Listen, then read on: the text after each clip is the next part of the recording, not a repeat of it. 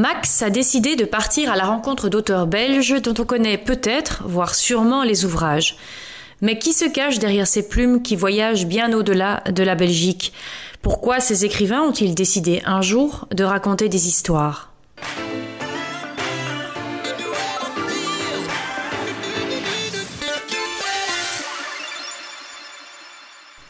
L'autrice bruxelloise Alia Gardin, qui vient de publier Le monde que l'on porte, nous ouvre les portes de sa maison pour une discussion autour d'un thé face à la nature. Alia Gardin, bonjour. Bonjour Charlotte. Tout d'abord, qui êtes-vous? Alors, je suis une femme qui vient d'avoir 46 ans il y a quelques jours. Euh, j'ai la chance d'être mariée à grand amour de ma vie. J'ai trois enfants, et euh, j'exerce comme métier métier d'écrivain, donc ça c'est aussi une belle chance. Euh, et comme beaucoup de femmes, je pense que j'aime bien me poser des questions, j'aime bien comment explorer la vie pour que pour être de plus en plus alignée en fait, que mon métier, ma façon d'être avec mes proches, ma façon d'être avec moi-même, ma relation avec moi-même, que tout soit le plus aligné possible. Et donc je, je pense que je peux dire alors que je suis une femme en chemin constant. Comment décririez-vous, euh, alors je dirais l'œuvre littéraire, en tout cas vos romans? Comment vous décririez votre manière d'écrire, euh, votre littérature? Euh, Alors je pense qu'il y a un fil conducteur qui traverse toute mon œuvre, que ce soit les, romans, les livres jeunesse, même les livres de développement perso que j'ai fait au début de ma carrière. C'est que chaque livre parle de la nécessité de l'égalité. donc dans la société, que chaque être humain a la même valeur et qu'au plus on a l'égalité, au plus on respecte ce principe de chaque être humain avec la même valeur, au plus on a une chance d'avoir une société épanouie. Et si on a une société épanouie, alors ça augmente encore notre niveau de bonheur personnel. Qu'est-ce qui a fait que, on va dire, ce thème-là, central, euh, vous avez voulu le développer dans, vos romans? Qu'est-ce qui a fait déjà que vous êtes mise à l'écriture? Parce qu'il faut rappeler qu'à la base, vous êtes avocate, vous avez fait des études pour devenir avocate, vous avez exercé. Qu'est-ce qui fait qu'à un moment, euh, on arrête et on se consacre à l'écriture, mais complètement. Alors, je pense que moi, j'avais toujours eu envie d'écrire, mais seulement je ne pensais pas avoir euh, le talent pour ça. Mhm. J'étais plutôt euh, une première de classe qui voulait tout bien faire.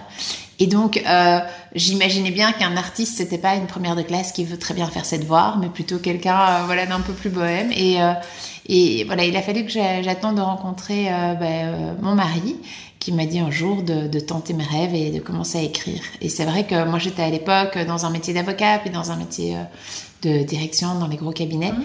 Et je pense qu'en tant que grande sensible euh, et, en tant qu'être humain qui adore les autres êtres humains, mhm. j'étais pas du tout à ma place mais qu'il faut souvent du temps pour, euh, pour comprendre qu'on n'est pas à sa place. Et, euh, et donc voilà, moi j'ai découvert un petit peu sur le tard. Et puis la raison pour laquelle j'ai écrit sur l'égalité, en fait je pense que c'est vraiment quelque chose qui me domine parce que euh, je ne me suis pas rendu compte que j'écrivais sur ce thème-là avant le troisième roman, je mhm. pense. Et puis c'est après où je me suis rendu compte qu'en fait, oui, à chaque fois, c'est des histoires d'égalité. Les gens voient beaucoup des histoires de maternité ou de résilience. Oui, il y a tout ça, et ça, on va en parler. Il, y, a, il y a beaucoup de sous-thématiques qui, qui, traversent un peu vos romans. Ouais. Mais avant tout, c'est l'histoire, c'est une histoire d'égalité, une histoire euh, voilà, de respect pour euh, tous les êtres humains et d'arrêter de, de penser euh, d'être toujours dans des rapports de domination. Mhm. Vous, parlez de votre, votre époux qui vous a poussé à écrire, à vous lancer et à complètement faire ça. Est-ce que vous étiez malheureuse en tant qu'avocate ou pas heureuse? Est-ce que vous aimiez exercer à l'époque? Alors je pense que intellectuellement, euh, j'ai toujours adoré apprendre plein de choses et je pense que c'était très stimulant intellectuellement, mais je pense que j'étais complètement à côté de la plaque sur le plan de l'être, mhm. puisque moi j'aimais voir les gens, j'aimais être en relation et là j'étais surtout évidemment dans des dossiers et, euh, et, aussi que en tant que grande sensible, être dans des choses qui sont très euh, litigieuses. devant le juge, etc. C'est évidemment pas l'endroit qui est le plus euh, qui, va plus, qui va le plus me nourrir. En, tant que grande sensible, ça, en ça gros, j'avais, raté un peu trop. Voilà, mhm. en gros, j'avais déjà raté ma vie une première fois, comme ça pour tous ceux qui ont l'impression qu'ils ratent leur vie. Euh, voilà, moi j'ai raté ma vie au moins une fois, je crois, euh, à 28 ans. Puis après, j'ai, tout recommencé. On sent la coach de, c'est la coach là qui parle. La coach, l'ancienne coach, oui. vous venez de publier un nouveau roman. Vous avez publié quelques semaines un nouveau roman, Le monde que l'on porte Donc on retrouve euh, la thématique centrale qui est la vôtre, il y a plein de thématiques. Si, je, vais teaser un tout petit peu. On a deux femmes, Ella et Rose. Chacun l'histoire de chacune se développe. À un moment donné, on n'en dit pas trop, sinon euh, on va trop en connaître sur l'histoire. Leur destin se retrouve, on va dire ça. Ils sont parallèles, plus que parallèles, on n'en dit pas plus. Euh, chacune exerce un métier différent. Et on a Ella, qui elle est euh, institutrice d'une classe des 7-8 ans. et il y a cette notion de l'école démocratique qu'il y avait déjà dans Archie, le précédent roman. Euh, l'école démocratique, on sent que c'est un thème qui, vous porte, qui vous, avez envie d'écrire là-dessus. Limite, vous en rêvez. On a l'impression que dans la vie de tous les jours, vous voudriez que tous vos enfants soient dans une école démocratique. Qu'est-ce qui vous, pourquoi ce thème était venu jusqu'à vous? Alors, euh, je ne rêve pas spécialement de l'école démocratique. En fait, j'avais envie de parler de l'école et je trouvais que le symbole de l'école démocratique était très fort et un bon point de départ de la discussion. Donc, l'école démocratique, c'est une école où les enfants sont libres d'apprendre ce qu'ils ont envie d'apprendre. Et euh, je trouve que l'apport, les apports, enfin ce que nous apprend l'école démocratique est très intéressant. Nous apprend d'abord qu'en fait les enfants, leur vraie nature, c'est qu'ils ont envie d'apprendre à la base. Et je trouve que l'enseignement d'aujourd'hui transforme ça fort en obligation ben, je pense que c'est dû à la taille des classes d'abord, que évidemment quand on a une classe très très grande, l'enseignant est obligé d'avoir des règles, beaucoup de discipline pour que les choses fonctionnent, j'imagine. Euh, et donc, euh, je trouve, je trouve intéressant de pouvoir euh, écrire dans mon roman qu'en fait les enfants ont naturellement envie d'apprendre. De un. Et puis alors, est-ce que je fantasme ça pour mes enfants? Je pense que c'est, enfin, eux ils sont dans une école que je trouve avec, enfin, je je pense que ce qui fait l'école, en fait, c'est les mhm. enseignants. Et je trouve que les enseignants dans leur école, il y a vraiment des personnes absolument fabuleuses. Euh, et donc, euh, je pense qu'un enseignement différent que, par exemple, ce que moi je euh, transmets comme valeur à la maison, c'est aussi intéressant mhm. parce que ça nous apprend la diversité de la société. Qu'à partir du moment où il y a un bon cœur derrière tout ça, le bon cœur de l'enseignant, ben voilà, explorons les choses, euh, et, et, et, ça permet aussi d'avoir euh, des discussions sur comment ça se passe dans, ailleurs que chez nous. Mhm. euh, je sais pas si ça serait bon d'avoir quelque chose qui se reproduit, euh, notre, enfin la façon dont on fonctionne à, la maison, que ça se reproduise à l'extérieur. Je suis pas sûre que ça serait bon. Euh, et à la maison, c'est très démocratique puisque moi, je, enfin J'estime que les enfants sont les égaux euh, de nous. C'est évidemment souvent les gens ont très peur quand je dis ça. Oui. mais les enfants doivent nous respecter. Et euh, les enfants nous respectent. Parce qu'en fait, c'est ce que c'est ce qu'on comprend à travers le livre. Quand quand Ella, l'institutrice, se place avec ses enfants, on n'en dit pas trop, mais en cercle, ouais. commence à, à, parler. Là, on, on, va pas dire que les enfants prennent le pouvoir, mais que les enfants sont à égalité avec la maîtresse, et c'est eux qui finalement euh, enseigne à l'institutrice plein de choses et lui montre qu'elle peut aussi apprendre d'eux-mêmes. Voilà. C'est ça le. Le flux est à deux voilà. sens. On ne sait pas qui est l'élève et qui est le maître. Et ça, c'est ça, c'est ce moment-là où je trouve ça très beau, comme dans une famille euh, où, où, je trouve que par exemple mes enfants m'apprennent énormément et j'ai envie d'être justement dans cette euh, dans cette dynamique-là super précieuse. Alors moi en 2022, je crois que j'ai vu 2022-2023 à peu près 1300 élèves. J'étais énormément en classe. Oui.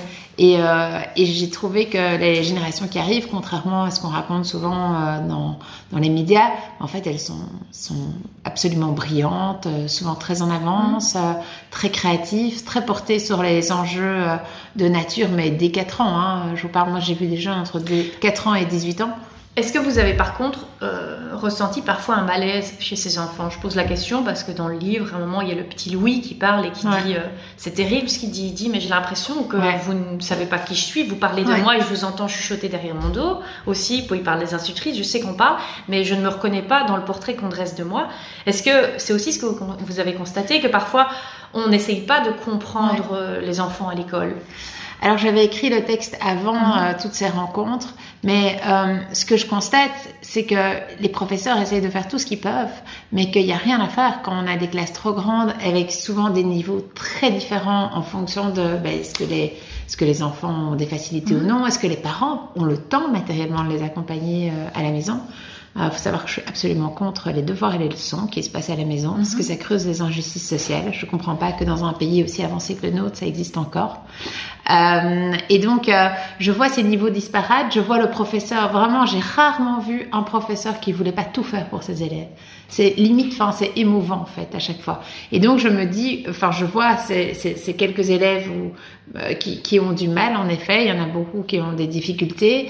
Et je, je les professeurs ont, ont plein d'outils et, mmh. euh, et, déploient des, des, des trésors pour essayer de les, les aider, mais c'est vrai que c'est pas simple avec la taille des classes actuelles.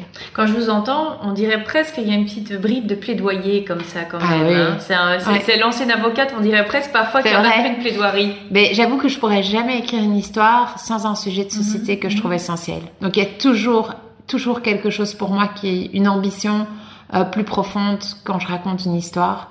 Euh, maintenant, la plupart des gens peut-être ne s'en rendent pas compte parce que je veux surtout pas que ça soit donneur de leçons, mais je trouve que c'est magnifique de pouvoir apporter un sujet au plus grand nombre avec une histoire prenante. Mais moi, mon but est vraiment d'interviewer des experts sur le sujet pour que mm-hmm. dans mon intrigue, il y a on ressorte avec quelque chose de précieux et on ressorte un petit peu enrichi sur un sujet dans voilà. Justement, à la fin du, du livre, vous remerciez notamment une neurologue, des sages-femmes. Ouais. Pour vous, c'est toujours essentiel d'aller, euh, de ne pas laisser trop aller l'imagination, mais d'être vraiment dans le concret pour pas, euh, pour pas écrire n'importe quoi finalement. Euh, je laisse aller à fond mon imagination, mm -hmm. mais je veux en effet que tout soit exact mm -hmm. sur le plan technique, -hmm. parce que il y a beaucoup d'infirmiers et de médecins qui me lisent. Euh, et du coup. Depuis toujours? Euh, Je ne sais pas si c'est depuis toujours, mais c'est arrivé très tôt. Okay. Euh, mais sans doute aussi parce que bah, ils savent que je fais les recherches euh, et, euh, et, et je trouvais qu'il fallait les respecter aussi. S'il y a rien de plus énervant dans, que de lire dans un livre un truc qui est complètement Mhm. incohérent. Et, euh, et, donc voilà, maintenant, euh, même souvent quand j'appelle un médecin pour l'interviewer, euh, il me dit Ah, mais je rêvais que vous m'appeliez pour m'interviewer parce que ma collègue justement est. Ah bon? Donc c'est trop sympa. Okay. Il y a tout un. Voilà, c'est, je trouve ça hyper chouette parce qu'en même temps, c'est des gens débordés qui prennent le temps pour euh, répondre à mes questions. Mhm. Mm -hmm. Et alors, ce que j'ai remarqué, c'est que, en fait, il y a je, moi, je les ai interviewés pour être exact sur le plan mmh. euh, des détails euh, du livre. Mais ce que j'ai remarqué, c'est que ça m'apportait une dimension que j'avais complètement euh, sous-estimée. C'est que euh, les gens, en fait, ont une sagesse profonde quant à leur métier, la façon de l'exercer. Et donc, euh, les interviewer me permet de de, dans quelque sorte, euh, recevoir cette sagesse et de la passer euh, au plus grand nombre via, via une histoire. Et donc, je trouve que l'idée d'être comme ça passeuse des sagesses de ce monde, bah, je trouve ça merveilleux parce que je trouve que raconter la beauté de ce monde, c'est quand même une priorité euh, dans notre société et -hmm. on le fait pas assez. Et en fait, il y a, y a, tellement de belles choses, tellement de belles personnes, c'est juste euh, hallucinant. Justement, vous dites ça, et c'était le cas aussi dans un de vos précédents romans. Il y a aussi la question, c'est vous-même qui l'avez dit, de la maternité. Beaucoup de personnes qui vous lisent ont l'impression qu'il y a vraiment que c'est fondamental et ça l'est aussi dans, dans, dans, votre œuvre la question de la maternité de la mère en fait et de ce qui se passe vous avez cette phrase entre les cuisses voilà c'est à ce moment-là qu'on voit toute la force et la puissance de, de, de la femme. Ça aussi c'est parce que c'est aussi votre vie c'est aussi ce que vous vivez au quotidien c'est aussi la maman qui s'exprime à ce moment-là dans vos romans. Euh, alors je dirais plus c'est la féministe que la maman. Mm -hmm. Euh, parce que j'ai jamais une intention claire de parler de la maternité, mais ça arrive dans chacun de mes romans ah oui. parce que en fait euh, la maternité est un peu partout finalement mm -hmm. dans tous les sujets. Euh, mais, mais mon désir est de mettre la femme en valeur et c'est plutôt un désir féministe plutôt que la mère. Oui. Et donc, euh, oui, c'est, elles sont toujours extrêmement présentes dans mes récits, plus que les hommes. Je m'en excuse pour les hommes. Bien qu'Archie est un personnage. Oui, un, un jeune homme. Oui. Euh, vous l'avez toujours été féministe ou bien c'est venu justement euh, avec les années en commençant à écrire? Alors, euh, moi, j'étais, euh, j'ai évolué dans un monde d'hommes, donc mmh. je me rendais pas bien compte au début okay. euh, de tout ça. Je pense qu'il a fallu du temps pour que je prenne conscience. Euh, et alors, je pense que je suis féministe parce que je suis humaniste avant mmh. tout et que donc, euh, moi, je suis pour l'égalité, euh, quelles que soient, voilà, quelles que soient les, les différences oui. concernées.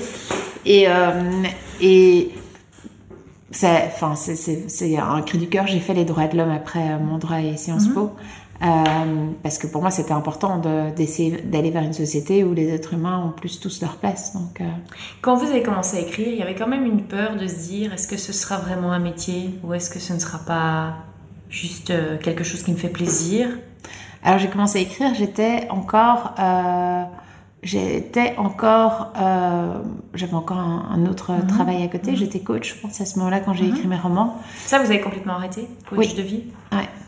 Euh, j'ai arrêté euh, je- bah, avec le confinement. Et, Oui, évidemment. Et donc euh, après, en fait, ça, j'ai plus le temps de, de reprendre. Peut-être je reprendrai un jour parce que j'adore écouter les gens. Je trouve que c'est merveilleux de voilà de- d'assister à ce spectacle d'un être humain qui se qu'on rencontre. C'est très beau. Euh, et donc, je ne sais plus la question. Je disais, Est-ce qu'à un moment donné, euh, quand il y a eu une crainte que ce ne soit pas un Ah oui. métier? Euh, mais comme j'exerçais un métier à côté, finalement, en fait, je, je- voilà, je, Mhm. je, je suis quelqu'un d'assez fonceuse. Enfin, j'étais quelqu'un d'assez fonceuse jusqu'à récemment. Et donc, je me suis pas posé euh, mille questions. J'ai juste avancé, euh, mue par mon rêve. Et je me disais, quelle chance immense. Ouais. Et puis, en fait, j'ai reçu directement euh, le prix des lecteurs club pour mon tout premier roman, ce qui l'a catapulté dans des ventes de façon complètement artificielle. Il n'aurait Ouais. jamais euh, été du tout connu. Et du coup, ça m'a donné euh, bah, l'autorisation, la légitimité, en tout cas, de pouvoir continuer à écrire. Ouais, parce que j'ai toujours, enfin, je veux toujours être sûre que, voilà, je, je, je suis autorisée à écrire, etc. Et donc euh, là, euh, c'était une forme de, de validation. Est-ce qu'il y a une peur quand même à chaque fois que vous écrivez? Est-ce qu'il y a une peur que, le, que justement quand il sera mis sous presse, que le livre ne rencontre pas ses lecteurs?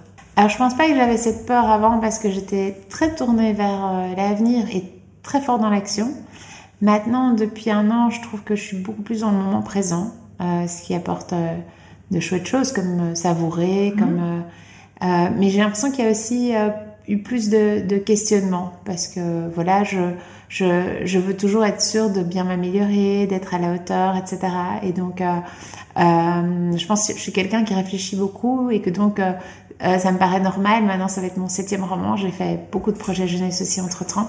Euh, après tant de travail, de, de s'interroger, de se dire est-ce que est-ce que ça a toujours de la valeur, ce que je transmets, est-ce que ça, est-ce que j'évolue bien? euh, voilà. Ce sont des interrogations conscientes. C'est pas un événement qui a fait que tout d'un coup vous vous êtes posé des questions. C'est vous en évoluant simplement. euh, c'est la vie qui fait que. Oui, la vie qui fait que, et je pense que euh, à 46 ans, on n'a pas la même énergie qu'à 36, Mhm. et donc je pense que je suis en train d'adopter une posture différente face à la vie aussi. Je me rends compte combien elle est précieuse. je je, je veux être euh, voilà plus dans la présence et moins fonctionner sur cette énergie d'adrénaline, mais Mhm. plus fonctionner sur ma véritable énergie. Et donc c'est vraiment quelque chose d'assez différent et euh, d'assez nouveau, mais je pense que ça va euh, être encore peut-être plus riche ou plus profond mes Mhm. prochains romans. J'espère, en tout cas, hein, c'est j'espère. Comment vous écrivez et où vous écrivez? Alors j'écris euh, juste dans ce qui peut paraître un couloir, mais quand on ferme la porte, c'est plus un couloir. Tout près du salon? Voilà, juste là dans cette pièce-ci, Ok. ici dans le, le renfoncement, euh, face au jardin, assis sur un siège. euh, Toujours. de bureau. Mais j'aimerais bien écrire dans d'autres positions. Mhm. Seulement, euh, mon ostéopathe m'a dit que c'était vraiment une très mauvaise idée. et euh, enceinte, j'ai écrit euh, affalée dans un canapé euh, pour euh, plusieurs livres et euh, ça m'a vraiment complètement cassé le dos. Donc c'est vraiment, voilà, pas une bonne idée pour moi et donc je, je suis obligée d'aller sur ce bureau. Et vous écrivez le jour pour Oui. regarder le paysage. Ouais. Et c'est quoi C'est vous vous vous forcez à vous mettre devant l'ordi ou bien c'est quand ça vous vient ou comment vous fonctionnez? Euh, en fait, je, je me calque sur les horaires des enfants et comme il y a beaucoup de congés scolaires, euh, ben, Oui. en fait, je suis un peu forcée d'écrire quand eux sont à l'école. Euh, mon mari me dit toujours que je devrais euh, écrire quand l'élan vient, mais je sais pas encore ce qui est tout à fait juste sur ce point. C'est marrant après autant d'années, mais euh, je, je, parce que je me dis si je me force un peu, en fait, souvent la créativité, créativité vient, mais en même temps, il faut s'autoriser des phases de repos, des phases euh, voilà d'exploration.